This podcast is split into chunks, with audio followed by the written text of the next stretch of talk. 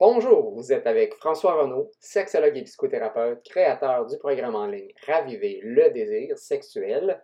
Aujourd'hui, nous allons parler de la monogamie, de ses défis, ses enjeux et les avantages d'une relation monogame. Vous êtes en train d'écouter le podcast Raviver le désir.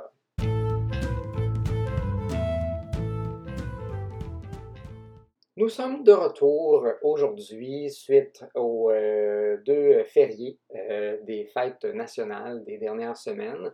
Nous avons parlé dans les deux dernières chroniques, en fait, de, euh, des relations non monogames. Et donc aujourd'hui, je vais aborder en fait la monogamie. ce qui est le style relationnel qui est probablement le plus choisi aujourd'hui, du moins en Occident.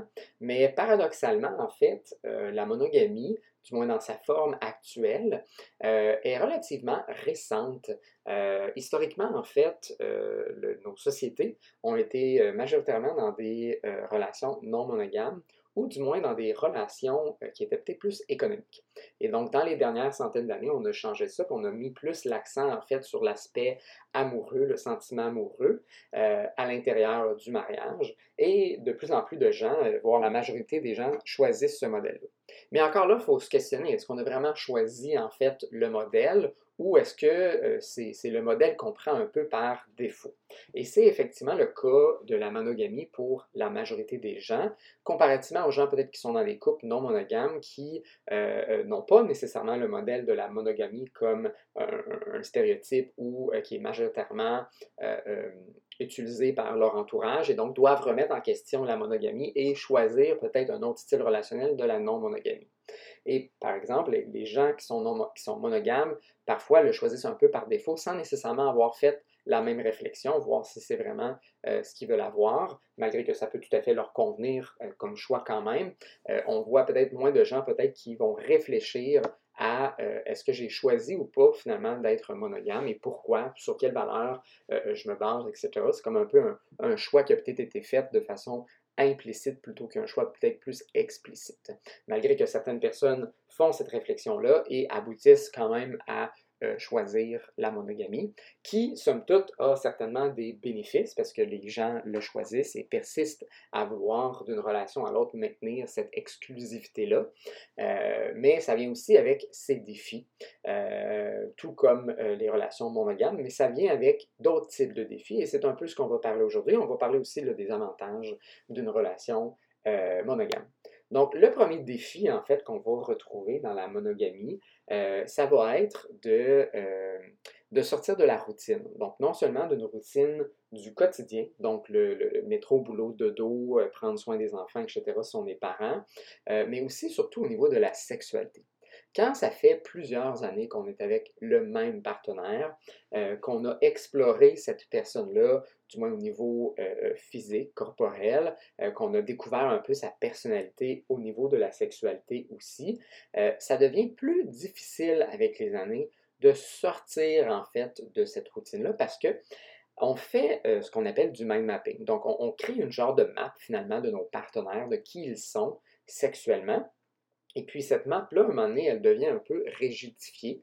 Euh, et cette personne-là aussi a une map de elle-même et elle a une map aussi de vous. Et donc les perceptions qu'on a de nos partenaires, parfois, ils sont difficiles à défaire, surtout au niveau de la sexualité. Donc si on considère que notre partenaire est X, Y, Z, il est difficile parfois de aussi le voir peut-être d'une autre couleur A, B, C, si ce sont des traits des, modes peut-être sexuels qu'on a moins perçus, on a moins vu en fait chez cette personne-là euh, au courant de notre vie relationnelle.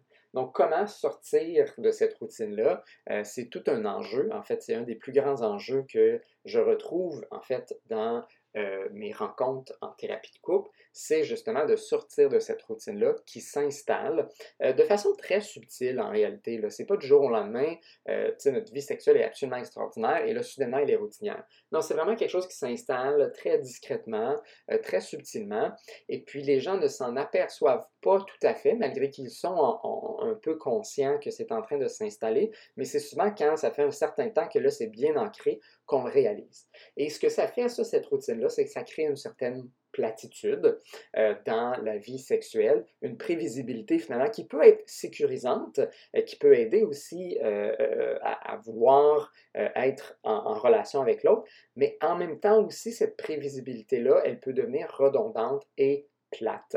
Euh, et cette platitude-là fait en sorte que c'est plus difficile de se partir. Donc ça, je l'entends souvent, en fait, euh, chez les, les, les, couples qui viennent me voir, c'est difficile de se partir. Une fois qu'on est dedans, c'est satisfaisant. Puis encore là, on peut toujours re-questionner, euh, même une fois que c'est bien parti, mais il y a comme ce, cette difficulté-là en fait, à partir la machine, de, de, de s'activer, de s'exciter. C'est plus lent, c'est plus ardu que ce l'était au début de la relation où on s'excitait plus facilement, plus rapidement, on lubrifiait ou on avait une plus facilement. Mais avec le temps, ça devient plus difficile. Ce qui nous excitait nous excite moins. Euh, le corps de l'autre, on l'a vu des milliers de fois, donc ça a moins cet effet-là euh, de, de, créer une distance, de, de déshabiller l'autre. Souvent, les couples à long terme ne se déshabillent plus, en fait. Ils se déshabillent eux-mêmes ou ils sont déjà peut-être tout nus dans le lit euh, pour avoir la relation sexuelle. Avec tout le plaisir d'enlever les, culottes de l'autre, d'enlever ses, ses, boxers, etc., le chandail, découvrir l'autre, ça se fait moins. Et puis, ça perd un peu justement de, son excitation qui était peut-être là auparavant. Et donc, la routine aussi de, euh, le métro boulot de dos, mais il y a ça aussi dans notre sexualité souvent. Euh, typiquement, on va voir les gens qui euh, vont faire peut-être des préliminaires, malgré que j'aime pas tant ce terme-là, mais pour faire référence à la terminologie publique, les gens vont faire des préliminaires. Ils vont stimuler un peu, ils vont peut-être euh, euh, caresser les organes génitaux, faire peut-être un peu de sexe oral, et ils vont se diriger vers la pénétration, surtout dans les couples hétérosexuels, mais aussi parfois dans les couples gays et lesbiennes, on peut retrouver aussi ce même pattern-là de terminer en fait par la pénétration, et on est souvent à la recherche d'orgasme. Et, et, cette prévisibilité-là, de ce pattern-là, qui ne change pas parce qu'on est axé souvent sur offrir et donner un orgasme, fait en sorte que ben, on perd du plaisir. Le désir il est plus difficile. Donc, la principale obstacle dans un couple monogame, c'est de maintenir le désir. Euh, c'est exactement pourquoi j'ai créé en fait euh, le programme en ligne Raviver le désir sexuel. C'est pour aborder en fait euh, tous les enjeux qui ressortent, spécifiquement dans les couples monogames, mais qui peuvent aussi ressortir dans les couples polyamoureux, polysexuels, polyaffectifs, comme on en a discuté la dernière fois, ou non monogames mais que généralement, ça va ressortir davantage euh, dans les couples monogames parce que euh, euh, on a moins peut-être de choix de partenaires et donc ce manque de variété-là de partenaires, non seulement au niveau de, juste du corps, mais aussi de la personnalité sexuelle qu'on va avoir de l'autre, il est difficile dans un couple monogame de changer sa personnalité sexuelle, son style. On est confortable dans qu'est-ce qu'on fait, qu'est-ce qu'on connaît, et on ose moins peut-être sortir de cette zone de, de, de confort-là. Par contre, l'avantage euh, de, la monogamie, c'est que euh, ça crée inévitablement ce creux sexuel-là. Et ce creux sexuel-là, en fait, pour bien des gens, il est épeurant. Il est signe potentiellement d'une incompatibilité sexuelle, de conflits peut-être récurrents, de, mauvaises ententes au niveau euh, de, la sexualité du couple en général. Mais ce creux-là qui est, qui est inévitable, il est en fait souhaitable. les gens sont toujours surpris quand je dis ça, de comment ça, ça peut être souhaitable d'avoir un creux sexuel, d'avoir moins de désir pour son partenaire, d'avoir de la difficulté dans sa sexualité avec son partenaire. Eh bien, cette difficulté-là, c'est ça qui vous pousse en fait à devoir améliorer votre sexualité, à devoir sortir de votre zone de confort, à travailler vos insécurités, à créer en fait davantage de créativité euh, et devenir en fait plus intime. C'est vraiment un des avantages, tout comme le désavantage si vous voulez, de la monogamie, c'est que ce creux-là sexuel, qu'on va peut-être moins voir justement dans un couple non monogame parce qu'il est repoussé en fait. Souvent les, les, les conflits ou les difficultés vont peut-être être plus au niveau de la possessivité, de la jalousie, gérer le temps en fait entre les différents partenaires. Mais comme la variété, elle est peut-être plus là, euh, on peut plus facilement peut-être euh, repousser en fait ce creux-là sexuel euh, dans une relation non monogame. Tandis que la relation monogame, on va le trouver plus facilement et plus rapidement. puis ce que ça fait, c'est que ça cristallise en fait des dynamiques qui nous obligent à remettre en question certaines choses par rapport à notre couple par rapport à notre personne, par rapport à notre partenaire. Et ce, chemin-là, malheureusement et heureusement obligatoire, nous permet en fait d'évoluer, de devenir de meilleurs partenaires, de devenir de meilleures personnes, autant au plan relationnel que sexuel.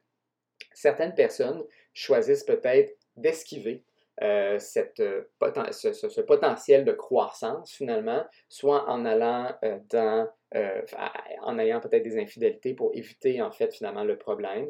Il y en a qui vont juste éviter complètement le problème, ils vont juste tolérer, hein, ils vont se dire, ils vont justifier, ils vont accepter que la sexualité satisfaisante, agréable et plus ou moins fréquente leur convient.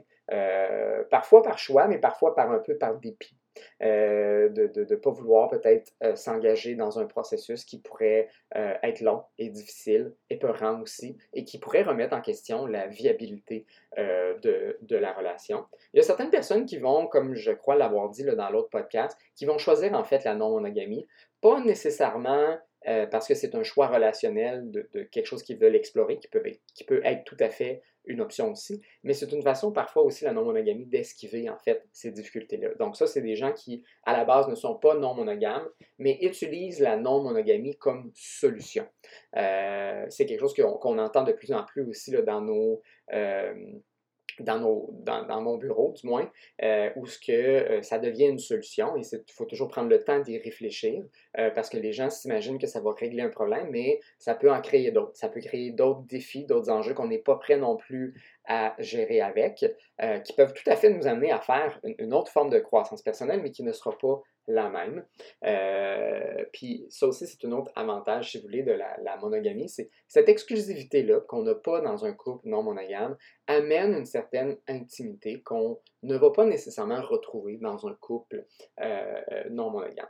Euh, cette exclusivité-là amène un certain sentiment qui, pour des personnes parfois non monogames, trouvent ça emprisonnant mais que pour les gens qui choisissent la monogamie, ça peut vraiment créer un, sentiment euh, très agréable d'exclusivité, euh, de, se sentir très spécial aux yeux de l'autre euh, et, de creuser en fait ou d'approfondir une intimité qui nécessite du temps et, qui ne se fait pas nécessairement euh, si on a par exemple plusieurs partenaires, on peut certainement développer une intimité en ayant plusieurs partenaires, mais en le faisant toujours avec la même personne, il y a quelque chose de différent en fait qui se crée. Euh, Puis c'est pas qu'une intimité est nécessairement meilleure que l'autre, c'est juste une différence un différent type d'intimité qu'on va retrouver euh, à ce niveau-là, où ce que l'exclusivité euh, et le temps qu'on va mettre dans cette relation-là, nécessairement, il faut mettre ce temps-là. Il y a des gens qui sont dans des couples non monogames qui sont beaucoup plus intimes euh, que les gens monogames parce qu'ils mettent le temps aussi par rapport à leur sexualité, par rapport à leur vie relationnelle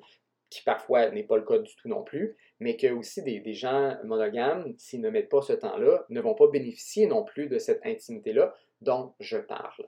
Euh, et donc, comme ça nécessite en fait de se remettre en question euh, par rapport à sa créativité sexuelle, son style sexuel, de faire euh, finalement de varier, d'élargir en fait notre terrain de jeu au niveau de la sexualité, mais eh la monogamie nous amène justement, c'est vraiment un avantage, ça nous amène finalement à développer beaucoup plus cette créativité-là et cette profondeur-là avec une personne parce qu'on peut le faire peut-être de façon plus régulière. Euh, puis c'est la répétitivité, en fait, de cette charge émotive-là dans l'intimité qui nous permet, en fait, de développer une très euh, solide et profonde connexion avec son partenaire, euh, tandis que quand peut-être on a plusieurs partenaires, bien, cette énergie-là, elle est plus disparate, elle est moins investie avec une personne, tout dépendant évidemment de l'entente, de la configuration qu'on peut avoir au niveau de l'intimité, mais la monogamie peut amener ça. Euh, et c'est ce que le creux sexuel nous oblige un peu à faire. Je vous laisse donc sur ces réflexions-là pour aujourd'hui de vous questionner qu'est-ce qui fait que vous, vous avez choisi euh, ou non, en fait, la monogamie? Euh, quels avantages, vous autres, vous pouvez retrouver dans votre couple monogame, si vous êtes dans une configuration monogame? Qu'est-ce qui vous a amené à choisir ça? Qu'est-ce que vous aimez, en fait? Qu'est-ce qui sont vos défis, vos obstacles? Est-ce que vous avez l'impression que vous avez surmonté certains de ces obstacles-là? Avez-vous l'impression que vous êtes présentement euh, dans ces obstacles-là, que euh, vous êtes peut-être un peu sans solution, ou du moins vous avez de la difficulté là, à trouver des solutions euh, par rapport à ça? et donc, je vous amène à vous creuser davantage peut-être ou aller chercher de l'aide nécessaire pour travailler en fait ce creux-là sexuel si vous y trouvez présentement. Vous avez écouté le podcast Raviver le désir. Je suis François Renaud, sexologue et psychothérapeute, créateur du programme en ligne Raviver le désir sexuel. À la prochaine!